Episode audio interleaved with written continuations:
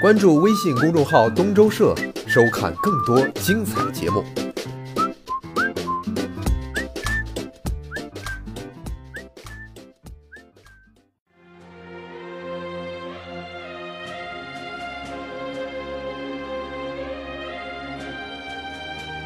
东周社温故，我是周东。啊，今天是三月十二号，一八九八年的三月十二号，田汉出生。田汉这个名字，我想他应该永远是要和《义勇军进行曲》联系在一起的。那我们的国歌。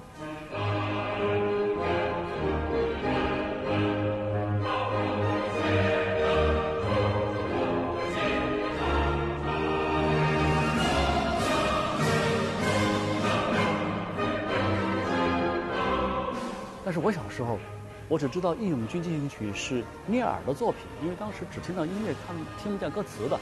我就问我父母，我说这个田汉这个人是干嘛的？那他们当时显得有点讳莫如深，眼神当中还透露出有点慌张。我也不知道为什么啊，就以至于在我印象当中，我们的国歌就只有曲子没有歌词。当然后来都知道是怎么回事了，直到本世纪的二零零四年。《义勇军进行曲》它作为国歌正式被写入了中华人民共和国的宪法。《义勇进行曲》其实是在呃一九三五年田汉为故事影片《风云儿女》做的一个主题歌，是个电影主题歌。那么在他的歌还没写完的时候就被国民党给抓了，因为他是搞那个左翼戏剧的。但是田汉到监狱里面继续写啊，据说最后是在一张烟盒的锡箔纸上完成的创作，然后几经辗转。那他的好朋友聂耳接到歌词之后，就满怀激情的开始谱曲了。聂耳对这个歌原歌词是做了一些修改的，你比如把这个冒着敌人的飞机大炮改成了冒着敌人的炮火，在末尾呢，因为旋律的需要，啊，又在前进前进后面还加了一个前进进前进前进前进进啊，一共三个前进一个进。那一九三五年初，这首歌就由百代公司灌成唱片对外发行，电影《风云儿女》也开始放映了。这首反映中国人民心声的歌曲，很快是传遍了大江南北、长城内外。它唤起了中华民族的觉醒，吹响了抗日救亡的号角，成为歌咏光明、追求光明的黎明前的前奏曲。那么，在同盟国胜利的时候啊，中国的《义勇军进行曲》、美国的《美丽的美利坚》，还有这个法国的《马赛曲》等等，就成为了。庆祝世界反法西斯战争胜利的盟国胜利凯旋之歌，啊，后来到了新中国成立的时候呢，《义勇军进行曲》成了代国歌。哎，说起这个代国歌呀，我印象当中著名的国际歌，在二战期间曾经是苏联的代国歌。那么世界上最早出现的国歌是哪个国家呢？是荷兰。啊，那就在很早了，在一五六九年的时候，荷兰人民为了抵抗西班牙统治者的压迫啊，高唱。奥之兰的威廉冲向敌人，并且战胜了西班牙统治者。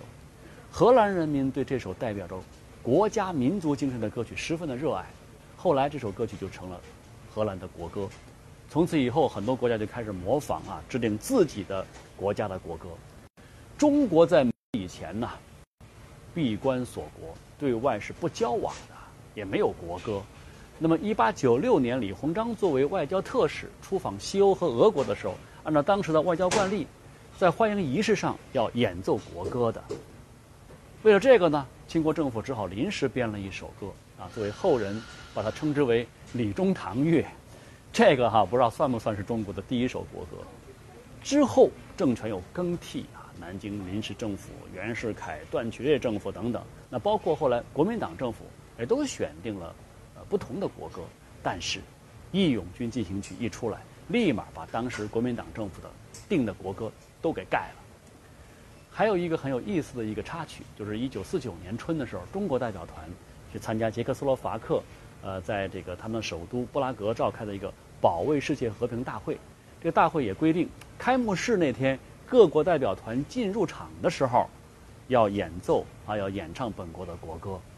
代表团有些为难啊，因为当时新中国还没成立呢，没有代表新中国的国歌。怎么办呢？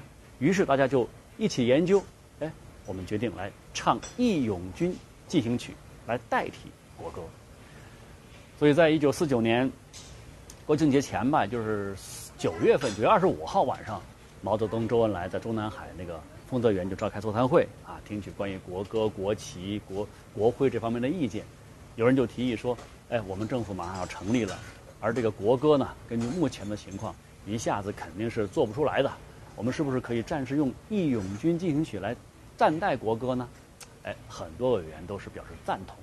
一部分委员就提出一个问题，说：“是不是我们把歌词需要修改一下？因为现在都解放了嘛。”周恩来就说：“就用原来的歌词，这样才能够鼓动情感。”最后，毛泽东拍板，歌词不改。那么两天之后，政协第一届全体会议通过决议，在中华人民共和国国歌没有正式制定之前，以《义勇军进行曲》为国歌。今天是国歌创作者田汉啊诞辰一百一十七周年的一个纪念日。那今年呢，也是《义勇军进行曲》诞生八十周年。回首往事，真的是让人心潮澎湃。在这里，我们怀念田汉。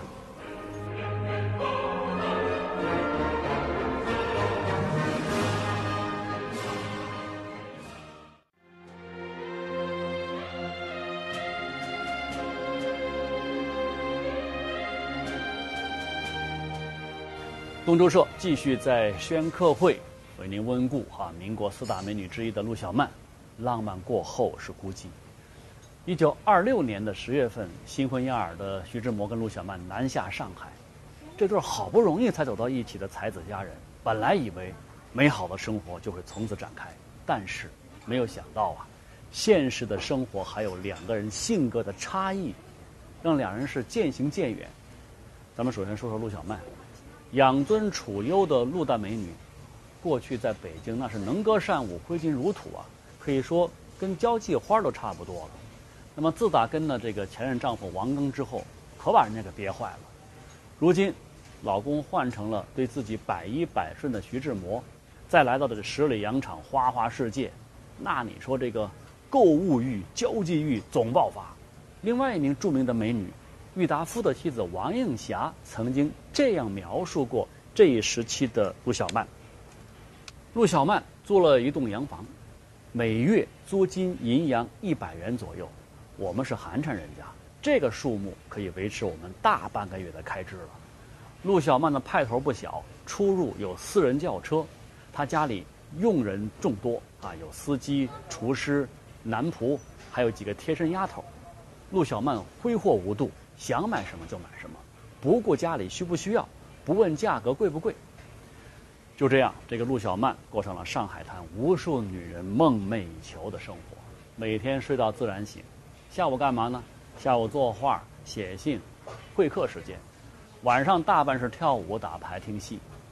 不过这一来就苦了大才子徐志摩了，一个月要花五六百大洋啊。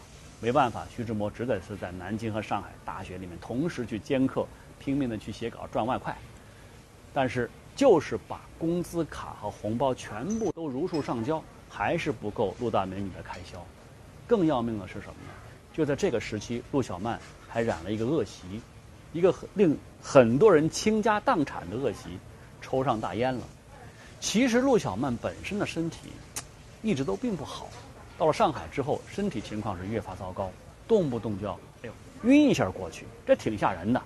那个时候，啊，一个专门做文化生意的世家子弟翁瑞武，这个人出现了。这家伙是擅长推拿按摩啊。陆小曼只要一昏过去，经他一推拿准醒。徐志摩一看好啊，能治我老婆的病啊，那咱们就做朋友吧。哼 这叫引狼入室啊！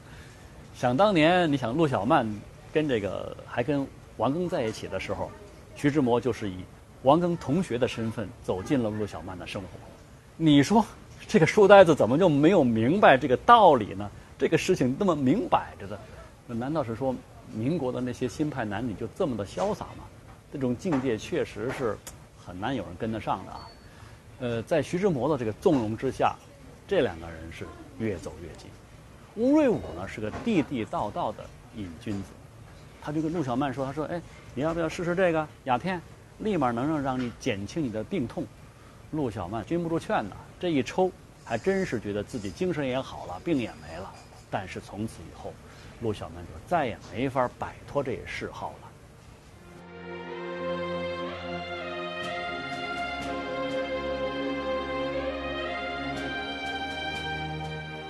一九三零年的秋天，徐志摩呢应胡适的邀请，就到北京啊，北京大学去当教授，同时还兼北京女子师范大学的教授。那么在北京上班，家又在上海，这一下可把徐志摩给折腾坏了，整个成了一空中飞人。仅仅在一九三一年的上半年，徐志摩就在北京跟上海之间来回倒腾了八次，这可才苦了这个徐志摩哈，这苦不堪言的，徐才子。对陆小曼提出了搬家到北京的要求，说：“哎，咱们到北京住，这样会方便吗？”你想想，沉着在十里洋场的陆小曼哪里肯干啊？然后两个人矛盾就开始激化了。